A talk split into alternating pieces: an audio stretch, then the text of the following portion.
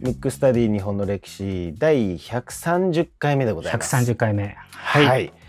まあ、キリがいいんですかね。いいんですか？いいんですね？いいんですね。まあ、130っていうね、はい。今回のテーマはですね。いつもと違った感じで。そうなんですね。はいあの、タイトル見られた方はね、うんおって思った方ももちろんいらっしゃると思うんですけども、まあ、今回は広瀬が考える歴史とはということで、んあの、やっていきたいなと思ってるんですけども、はい。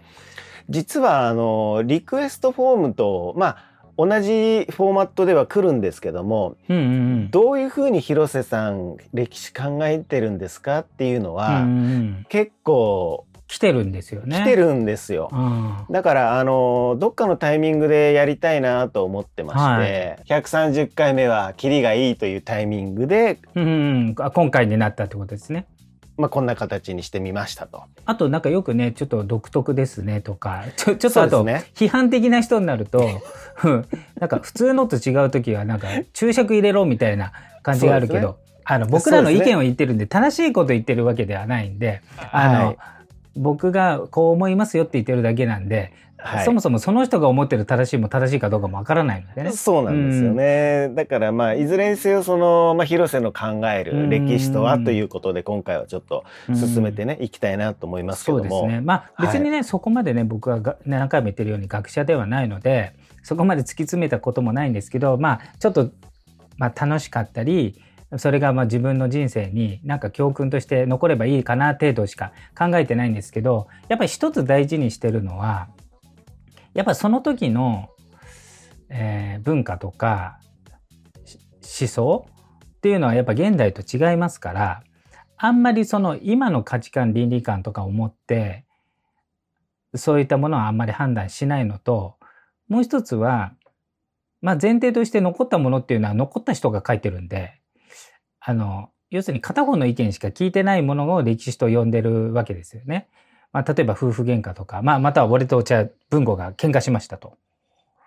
で、まあ、どっちかが死にました。死んだ後にあの時の喧嘩はって書いた時にどう見ても正しくないじゃない。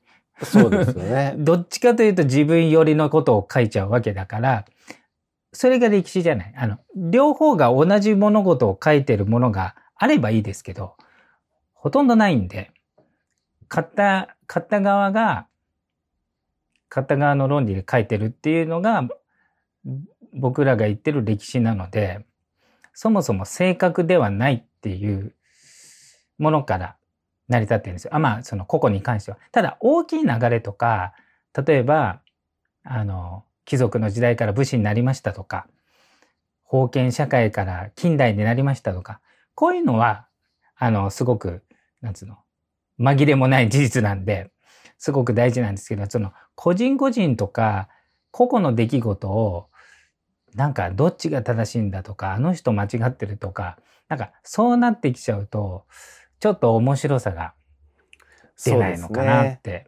思いますよね。じゃあ例えば今の大河でもちょっと前までは悪役だった光秀が主人公になってでそれはあのまあ新しい資料が見つかったのかもしれないしまあどういうことか分かりませんけどでももともとその視点に立ってる人もいたと思うんですよ。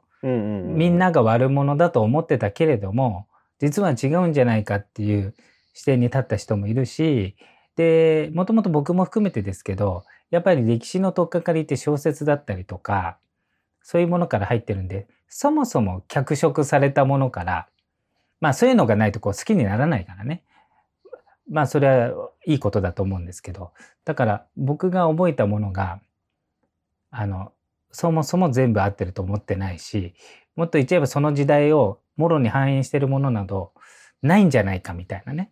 ところはあって。でもそれでも価値があるんじゃないかっていう感じなんでなんか一個一個に目くじら立てててなんかね、まあ、あの人がこういうのはなんか歴史をあまり知らないんじゃないかみたいな方向に行くよりも、ね、自分自身が楽しめたりとか、まあそれがなんか自分が苦境に陥った時とか、あと何かで悩んだ時とか、役に立てれば、なんか、それが歴史の楽しみ方としていいんじゃないかなってうん思ったりするのね。うんそうですよね。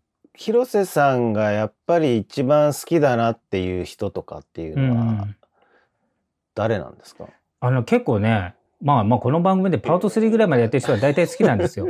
だからまあ空海とかね、高杉晋作とか、はい。なんかね、まあ、い異端児もそうですけど、なんかね、ちょっと天才型の人が好きなんですよ。ちょっとなんつうの、超人的能力持ってる人。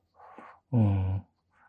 あと、生き様がこう、ちょっと筋が通ってるっていうか、なんつうのかね、ちょっと不器用っていうかね、器用じゃない。あこれ自体も、あの、その正確なものを表してるかどうかは別として、こう、伝わってるものとして、そういう人はね、どうしても好んじゃうっていうね。うん。そうなんだ。わまあ僕もね、だいぶ勉強しましたよね。うん、文吾は逆にどういう人？いや、僕はだからもう分かりやすい人がいいですよね。うーん。強いとか。なるほどね。いや、でもだからね、この番組でだいぶ僕もいろんな人をし知ることになりましたよね。うん。もともとね、あの、まあ、そんなに知ってないというか、まあ、それが売りでね、まあ、よく、なんかね、ちょっと、たまに書かれたりするけど、それが売りなんでね、うちらはね、はい、そうす。ですね。そっか。でも、じゃあ、広瀬さんが考える歴史っていうところの今日のテーマに行くと、うん。まあ、楽しんでよっていうことが結構そうだね。あ第,、とは、第一義ですかね。うん、やっぱり大河ドラマにしても何でもやっぱり現代の思考が入りすぎてるから、ああ。それはちょっと割り引いてみた方が、あの、ちょっとリアルを追求かする方はいいんじゃないかなって。例えばよく言われてるのが、まあ活性、あの、合戦のシーンとかね。うん。やっぱサラブレッド使っちゃってるわけですよ。はいはいはい、はい。まあでもそれはね、見応えがあるから、それは僕もね映画とかテレビの演出する人だったらそうしますよ。けど当時サラブレッドなんていませんから、うん、まあ分類で言うとロバですよ。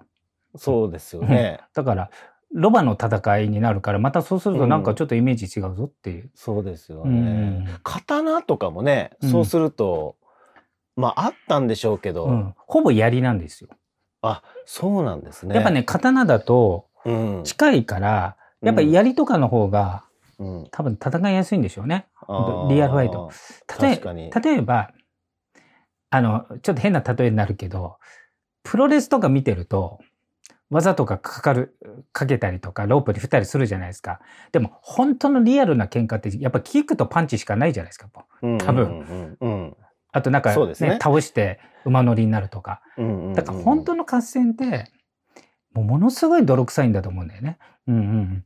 あとやっぱり死にたくないわけじゃないですか。うん。あの、晩年になったらまた違いますけど、ほとんどの戦国時代っていうのは基本農民ですから。うんうんうん普段農民で戦いの時だけ借り出されるから、うんできれば死にたくないわけじゃないですか。うんうんっていうのも考えちゃったりとかね。うんううんん。あとまあもっと言っちゃえばあれですよね。あの、大体恋愛シーンとか入れるじゃないですか。うんうんけど絶対恋愛感が違うんで、まず自由恋愛じゃないんで、っていうか自由恋愛を見たことないので、はいはいはい。うん要するに家と家なんで、なこ個人じゃないんで、大体の場合は。だからそもそも恋愛っていうのは、うちらは恋愛自体を知ってるんで、あのうん恋愛の感情が起きますけど、うんそれはどうなのかなとかね。なるほど。うんそっか。現代のし思想とか考え方、今の僕たちのを通してうん見てしまうと、うんいろいろじゃあ歪んじゃいますね。うん。あとやっぱり生きるのももう大変じゃないですか。例えば、あんな着物の選択どうしてんだろうとかね。うんうんうん。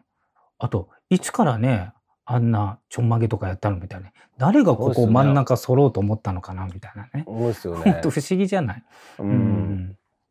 みんな歴史が好きな方々は何に引きつけられるんですかね。やっぱでも、あの、その、ある中の人物の生き様っていうのは、もちろん全部は本当じゃないかもしれないけど、あの、全部嘘でもないわけだから、まあ偉人はいたと思うわけ。で、もっと言っちゃえば、何も残されてない、本当の現代人が好む英雄はいたと思うわけ。けどそいつは負け側だったから、何も残ってなかったりするし、うん、だから本当はね、まあタイムマシンみたいなのあったら、うわ、こんな名前も聞いたことないやつの生き様こうだったの？みたいなのはね、うん絶対あったわけですよ。そうですよね。いやーなんかそういう風な視点で見るとちょっと面白いですね。そう。だから、文明の進歩、例えば僕らも今って、まあ、そこまで不自由を感じないわけじゃないですか。けど、あと100年経ったら、いろんなものがもっと進化してて、いや、100年前って結構生きるの大変だったな、なんて言われちゃうかもしれないでしょ？でも今、うちらがこんなに便利になった世の中から、例えば平安時代行きますって言ったら、まあ、トイレとかも大変だし、風呂とか入れんのとか、なんか、いろんなこと気になっちゃうよね。多分、そうですよね。生きるのが多分下手くそになってるから、うんうんうんその時代にたくましく生きれるのかみたいなうんとこありますよね。うんんそうすると、現代から見ると、一般の人たちが、なんか、エネルギッシュにたくましく生きてる世界みたいになるかもしれないね。うん。うんうんうんうん。いやーなるほどということで今回はじゃあちょっと、広瀬が考える歴史とはっていうことで。ちょっとね、代と違うかもしれないけど、なんとなく、はい。そう、そういうふうに思って、うん。歴史と接してるかなって思います。そうですね。まあ人それぞれねうん。楽しみ方というか、ね、うん。あると思いますし、うん。このテーマをうん。選んだというか、うん。このテーマの質問をねたくさん投げかけてくれた方々って結構実は本当にたくさんいらっしゃって、うん。本当はね、その方とね、会話もしたいとこでもありますけど、まあ、そうちですね。ょっとラジオなんで、あの、うん。一方通行に一ね方通行になっちゃいますけど、うん。はい。なのでまあ広瀬さん的には楽しんでよっていう。そう、そうですね。そういうまとめでいいのかうん、な。あと自分が思うやつでいいから、何が正しくて正しい、あ、その学者の人はね、それが職業なんでいいと思いますけど、うなんかあんまりこう重箱をつつくよりも、うんうん。なんか楽しんじゃった方がいいんじゃないかなって僕は思いますね。うーん。ということでですね、はい。あのこの質問とかを、うん。メッセージをねいただいた方々、どうでしょうかということで、はい、あの今回はちょっと普段とは若干違う毛色というかそうですね。形で、はいでも実は、えーたくさんしメッセージが来てたというテーマを、はいあのお話しさせていただいたということで、はい。はい。ということで、今回のテーマは、広瀬が考える歴史とはでした。むくむくラジオだべ